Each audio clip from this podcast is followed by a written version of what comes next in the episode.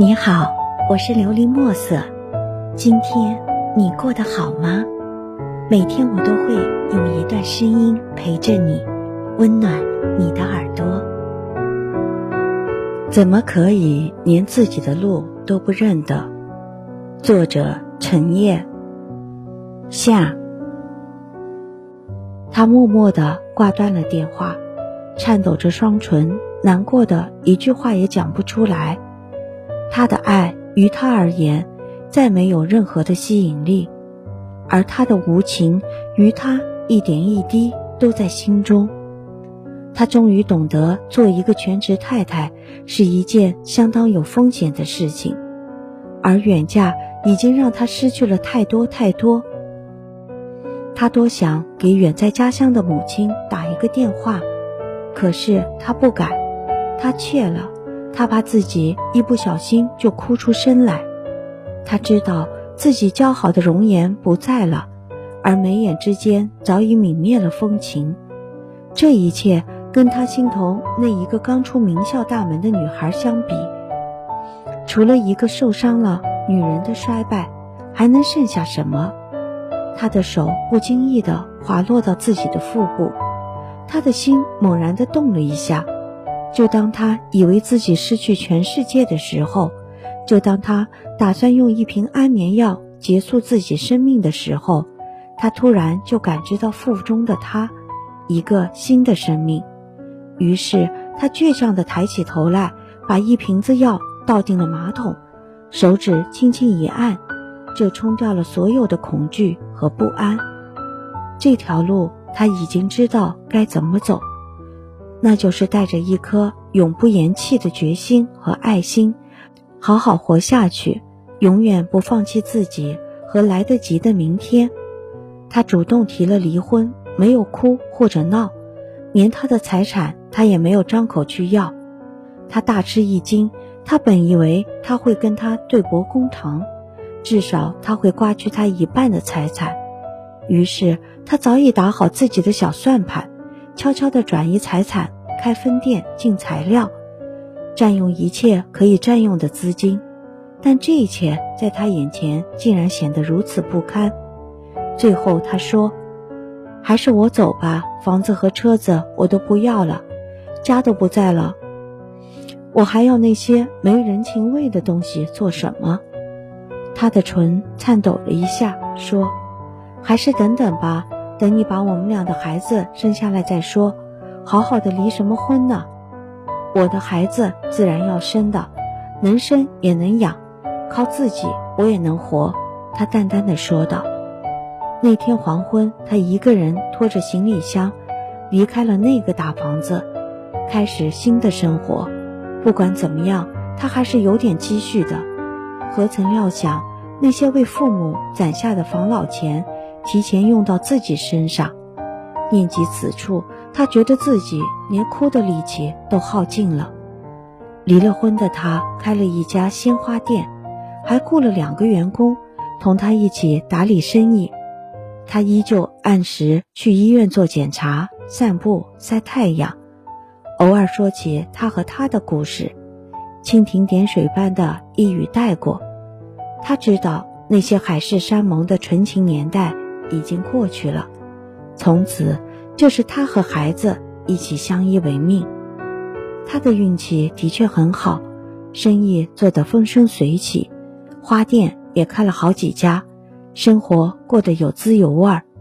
不超半年，他就在一处偏僻的地方买了一所小房子，独门独院的设计，悠悠南山的景致却一点也不显得冷清。店员常常这样问他：“有钱了为什么不买一处大房子？”他抿着嘴笑了，许久才答非所问地回了一句：“空间不大，要看里面住的是谁。其实，如果我们的要求不高，十几平也是豪宅。”他就过得这样的灿烂，还遇见了一个懂他的人，居然是一个小他六岁的男子。两人常常一起在黄昏下压马路，他一手细心地扶着她的腰，一手紧紧拉着她的手。他笑着笑着，慢慢的就笑出泪花来。他分娩那天，他也去了，只是看到徘徊在病房前那一个心急如焚的男子，他的心里犹如打翻了五味瓶，觉得特别不是滋味儿。他总以为他说的是气话，他只是没想到他竟真的离开了他，而且是净身出户。看到他又有了新的爱情，他不是应该祝福一下吗？不，不是这样。他过得很好，或许是因为他的运气太好了，他竟然羡慕起他来。慢慢的，一股嫉妒之意从心底油然而生。隐忍了许久，他还是忍不住找上门去。在一个残阳如血的黄昏，他怀着一颗忐忑不安的心，按响了他家的门铃。来开门的人并不是他，而是那个男子。还是有礼貌的把他请进去，然后识趣的躲进了书房。你还好吗？他问。很好，他淡淡的回答，依旧是表情淡漠的窝在沙发里，像从前那样，时不时的瞥一眼杂志上的菜谱，只是菜谱里再也看不到他熟悉的影子。我想看看孩子，他小声地说。他的唇颤抖了一下，顿了顿，说：“好。”那个细微的瞬间，他捕捉到了。他的唇颤抖了一下。从我们的孩子到我的孩子，他用了不到十个月。他却要为此搭上后半生的思念和愧疚。而他们爱情的结晶，此时此刻正躺在婴儿床里，冲着他们咿呀的笑着。埋下头，他和他都忍不住将孩子嫩嫩的小手握在掌心里，轻轻地摩擦。片刻，他感觉他的手背划过几滴清凉，没有发出任何声响。他还是知道他哭了。曾经，他所有的变化全部都在他的视线之内，始终被他牢牢地拴在心头，小心翼翼地呵护他，爱怜他，疼惜他。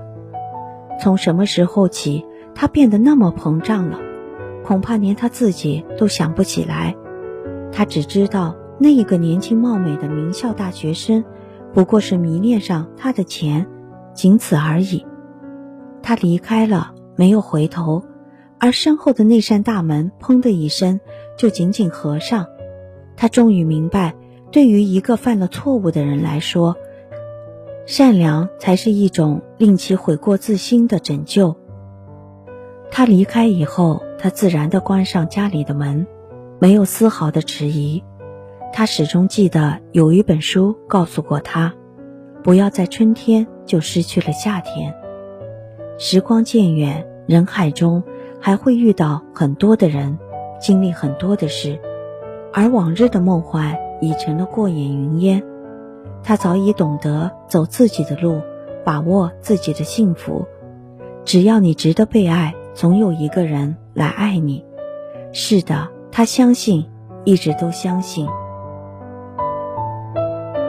希望你能够喜欢今天的故事，并给你一点小小的启发。